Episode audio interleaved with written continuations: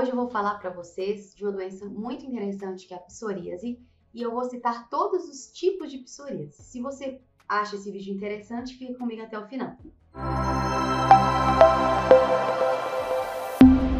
Eu me chamo Isabelle, sou dermatologista e hoje eu vou mostrar para vocês que a psoríase, que é uma doença de pele crônica e inflamatória, não possui definitivamente só um tipo. A psoríase é uma doença super complexa, pode afetar a pele de diversas formas e eu vou mostrar hoje os principais tipos de psoríase. A primeiro tipo, gente, eu vou mostrar todas as figurinhas para vocês, é a psoríase vulgar. A psoríase vulgar, ela é responsável por 90% dos casos de psoríase e provavelmente é a psoríase que você já viu em algum amigo, em algum colega. Essa psoríase, ela pode afetar principalmente cotovelos, joelhos, o couro cabeludo, mas também pode afetar as palmas das mãos, as plantas dos pés, em cima do bumbum aqui na região sacral e também pode afetar o pescoço e outras partes do corpo, mas essas são as principais. Como ela se manifesta?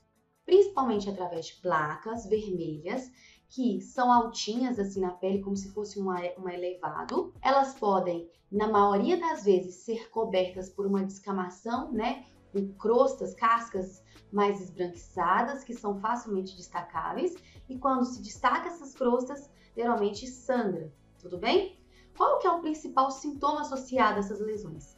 Principalmente, gente, coceira. A pessoa geralmente refere que essas placas coçam, mas muitas das vezes elas podem doer e podem, além de sangrar, elas podem arder também. Geralmente, no couro cabeludo, essas placas, elas geralmente confundem com a famosa caspa. Então, no couro cabeludo, a pessoa acha que tem só caspa, porque essas casquinhas da psoríase, né, essa descamação que é esbranquiçada, ela desce pelo cabelo, a pessoa acha que somente tem caspa. Muitas das vezes essa lesão pode ter, é, deixar o couro cabeludo inflamado, muitas das vezes até molhado de inflamação, porque sai um líquido inflamatório ali dessas placas da, no couro cabeludo, incomoda muito, arde, coça também o couro cabeludo. Além disso, gente, a psoríase vulgar, ela pode estar acompanhada por doenças das articulações, ou seja, dor nas juntas, que são as famosas artrites, e também a afecção das unhas, tanto dos pés quanto das mãos. Então a psoríase, ela também pode afetar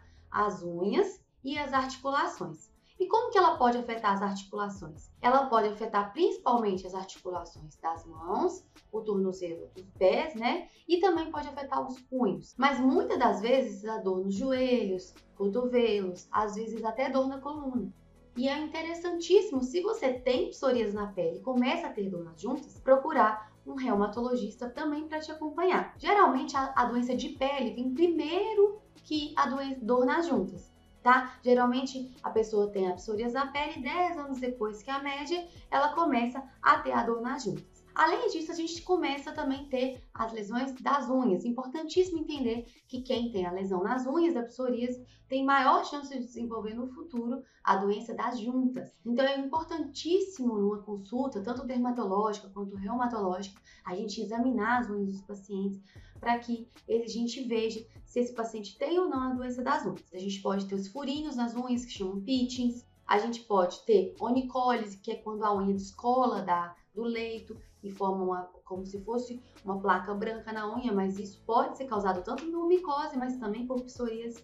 Muitas pessoas às vezes nos procuram achando que está com micose na unha, mas isso nada mais é que uma infecção ungueal da psoríase. Além disso, a gente tem hiperceratose subungueal, que pode ser também uma alteração, manchas em óleo, onicoesquisia, que pode estar alterado, pode ser uma alteração tanto na unha normal quanto na unha da psoríase, e essas são as principais. Além disso, gente, onde que na pele a psoríase pode afetar também, que não é a psoríase vulgar? Os principais tipos é a psoríase cutata, que a gente fala que é uma psoríase pode ser manifestada por pequenas placas, principalmente região de tronco, é muito comum em criança e é muito comum é, precedendo infecções de garganta por streptococcus, que é a afecção de garganta é amidalite, né?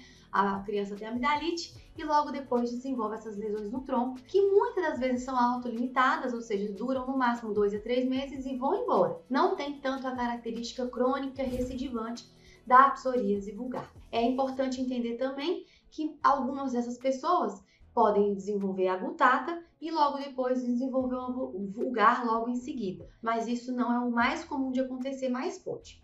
Além disso, a gente tem a psoríase flexural, que é a psoríase que afeta as juntas, como por exemplo as dobras embaixo dos seios, axilas, virilhas. Essa psoríase é uma psoríase que não é tão comum, mas acontece e é muitas das vezes confundida com a tinea, né, que é a micose da pele, porque ela afeta áreas que são mais úmidas, mais quentes e que pode confundir mesmo com a micose. É uma psoríase que geralmente não tem descamação, ela é mais avermelhada. Por quê? Porque aquela área ali que é muito úmida, ela pode é, absorver essa descamação e a pessoa não percebe que está descamando. Ela pode coçar, incomodar. É uma doença que essa tipo de psoríase é dificilmente tratado. A gente tem que às vezes associar é, remédios para fungo para melhorar essa inflamação. E muitas das vezes é acompanhada também, quando afeta principalmente a virilha, da psoríase genital, que é outra forma de psoríase que pode afetar o pênis, a bolsa escrotal e também os grandes e pequenos lábios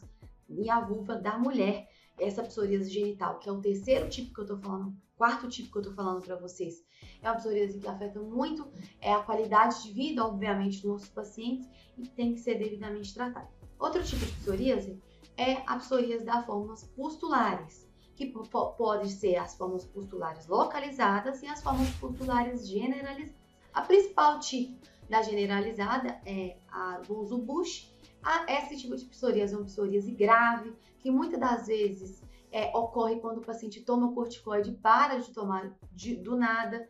E aí a psoríase piora de uma forma eruptiva, rápida. Essa psoríase, muitas vezes a gente tem que internar o paciente Afinal, é uma psoríase que pode acometer o corpo inteiro e é uma psoríase que ao invés de dar aquelas placas descamativas, são placas, mas que não são descamativas, elas têm pústulas, que são lesões de pele que possuem pus dentro. Mas é importante entender que esse pus não tem bactéria, é um pus asséptico, né? É uma pústula estéreo. Essa psoríase pode ser acometida, igual eu falei, é uma psoríase grave, que tem que internar o paciente, e também pode dar em grávidas, que chama, isso se chama dermatite herpetiforme quando dá em grávidas. Nas suas formas localizadas, aqui onde a gente mais entende a psoríase pustular, que a gente mais vê são as pustulares palmoplantares, que é um tipo de psoríase que é muito relacionada ao tabagismo e que a gente tem que ver muito de pertinho, porque afeta também muito a qualidade de vida dos pacientes. Afinal, as mãos a gente está todo momento mostrando e usando as mãos, né? Os pés também. Então a gente tem que olhar com muito carinho para essa forma de psoríase, porque além dela afetar muito a qualidade de vida, ela também é de difícil tratamento. Bom, gente, é, aqui hoje eu mostrei para vocês os principais tipos de psoríase se você gostou, curte esse vídeo e siga nosso canal para que você sempre fique sabendo de mais sobre psoríase. Tudo bem? Tchauzinho!